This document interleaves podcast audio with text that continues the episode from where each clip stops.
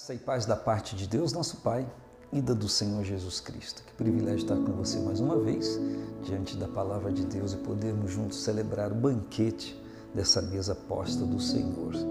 Se você não está inscrito no canal, se inscreva. Isso vai cooperar com aquilo que nós estamos fazendo aqui. Dê o seu like, ative o sininho para receber a notificação. E é muito importante que você compartilhe dessa palavra com alguém. E se quiser e puder, Faça o seu comentário, isso vai ser para nós de grande utilidade para nossa apreciação de como você está recebendo o conteúdo e também a qualidade do áudio e do vídeo. Palavra de Deus, Oséias capítulo 3, versículo de número 18. Naquele dia, farei por eles aliança com as bestas feras do campo e com as aves do céu e com os répteis da terra, e da terra tirarei o arco, e a espada, e a guerra, e os farei deitar em segurança.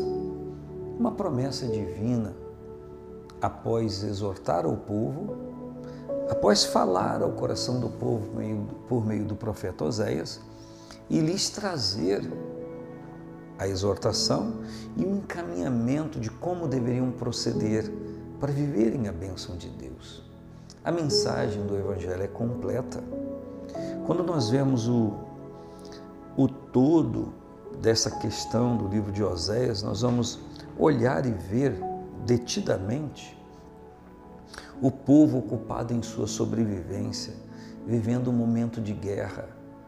Diante da guerra, ou matar ou morrer, e lutar para que não morram de fome.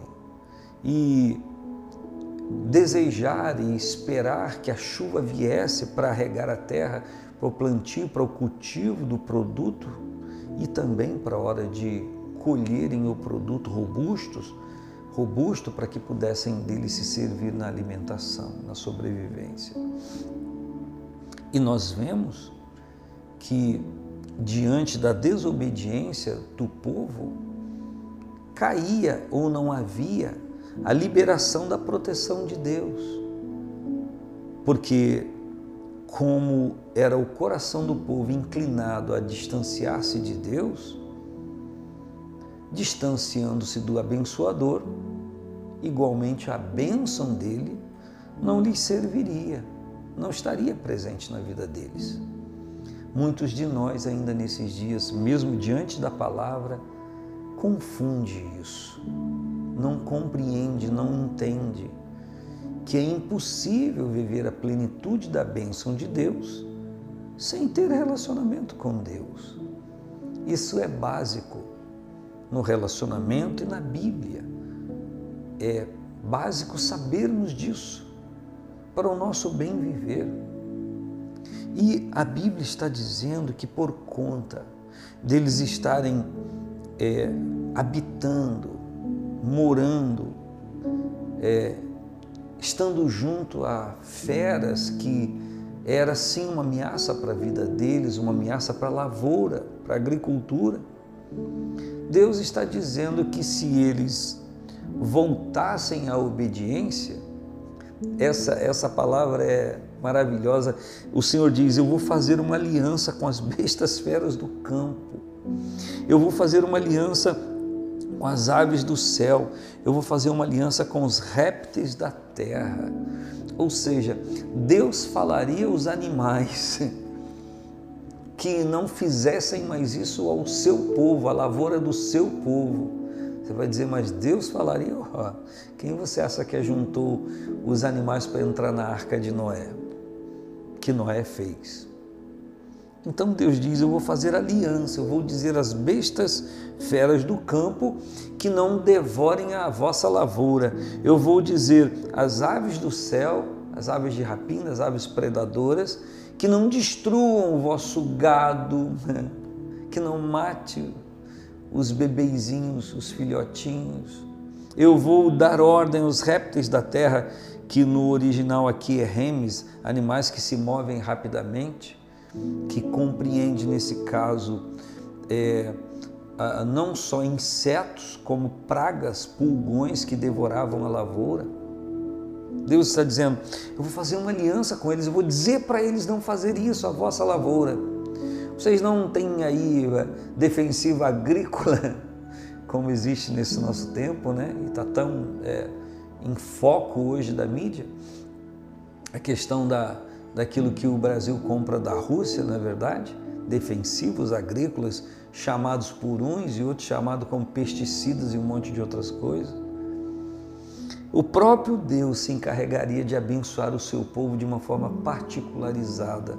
E no texto ele ainda diz: Eu vou tirar o arco, a espada e a guerra, e vos farei repousar em segurança. Deus tem para a sua vida a segurança que você precisa. Deus tem para a sua família. E a lição da palavra, o ensino, é que eu busco a Deus e recebo isso. Enquanto eu sirvo ao Senhor, me relaciono com Ele, eu recebo de Deus essa bênção para a minha vida, essa bênção para a minha casa, essa bênção para a minha família. Você recebe. Só que a Bíblia me ensina que quando, quando eu me omito ao relacionamento com Deus, eu deixo de receber aquilo que é oriundo, resultado do meu relacionamento com Deus. Estou continuando na mesma vibe que falei na quinta-feira.